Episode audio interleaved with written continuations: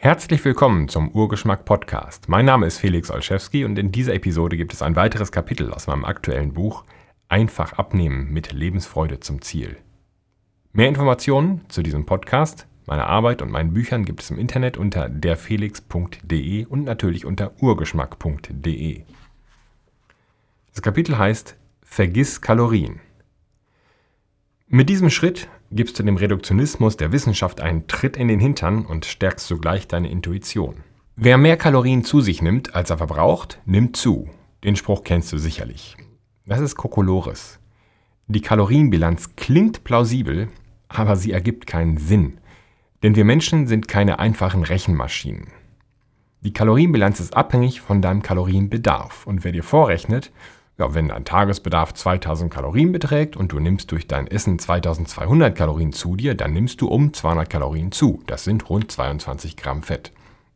Wer dir das vorrechnete, verschweigt dir, dass dein Tagesbedarf natürlich variabel ist. Und das hast du dir gewiss gedacht. Wenn man sich an einem Tag mal mehr bewegt, verbraucht man auch mehr Energie. Woran du vielleicht nicht gedacht hast. Dein Energieverbrauch steigt auch dann, wenn du mehr isst.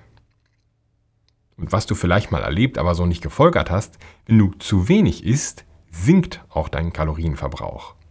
Dann wirst du leicht reizbar und frierst, bist schlapp oder fühlst dich niedergeschlagen.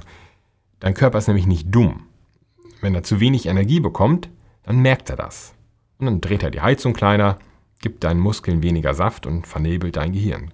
Kurz gesagt, dein Körper spart Energie.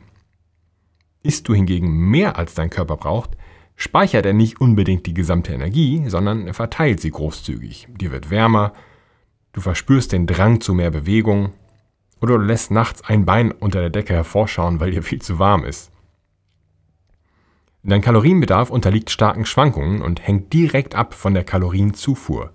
Deswegen kann dein Gehirn mit den Gesetzen der Thermodynamik so viel argumentieren, wie es will. Energie geht tatsächlich nicht verloren.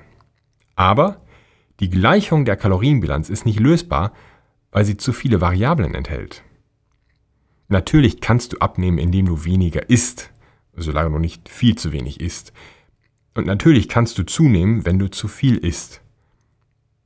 Doch du erreichst mit einem Blick auf die Art und Güte deiner Lebensmittel, sieh also den ersten Schritt, lieber Protein anstelle von Zucker, erheblich mehr als mit einem Taschenrechner nebst Kalorientagebuch. Zumal die Qualität deiner Lebensmittel auch dein Sättigungsgefühl beeinflusst. Noch einmal. Es ist deutlich sinnvoller, auf die Art und Güte, die Qualität deiner Lebensmittel zu schauen. Also zu sehen, ob du mehr Protein und weniger Zucker isst, als einfach die Kalorien zu zählen. Schau mal in die Natur. Du wirst in freier Wildbahn kaum Tiere finden, die an Übergewicht erkranken. Wenn sich ein Tier oder Mensch artgerecht ernährt, dann reguliert auch das Sättigungsgefühl die Energieaufnahme. Eine Ernährung mit viel Zucker führt zu einem wilden Auf und Ab des Blutzuckers mit entsprechend häufigem Hunger. Wenn du Kalorien keine Beachtung mehr schenkst, umgehst du auch eine garstige Falle am Dschungelboden, wenn wir bei der Reisemetapher bleiben. Kalorien als Moral. Vergangene Generationen haben es geschafft, kalorienreiche Lebensmittel als Sünden im Bewusstsein zu verankern. Wer Kalorienbomben isst, ist unartig und das Sparen von Kalorien ist eine Tugend. Großartig. Kalorienmoral ist ein erstklassiger Weg in die Essstörung. Spar dir das. Deine Wahl der Lebensmittel erhebt dich weder in den Himmel, noch katapultiert sie dich ins Fegefeuer. Lebensmittel sind nicht gut oder böse. Es gibt nur Lebensmittel. Das war's für die heutige Episode. Vielen Dank fürs Zuhören. Weitere Informationen über dieses Buch einfach abnehmen und meine Weitere Arbeit, meine Bücher, gibt es im Internet unter urgeschmack.de und unter derfelix.de.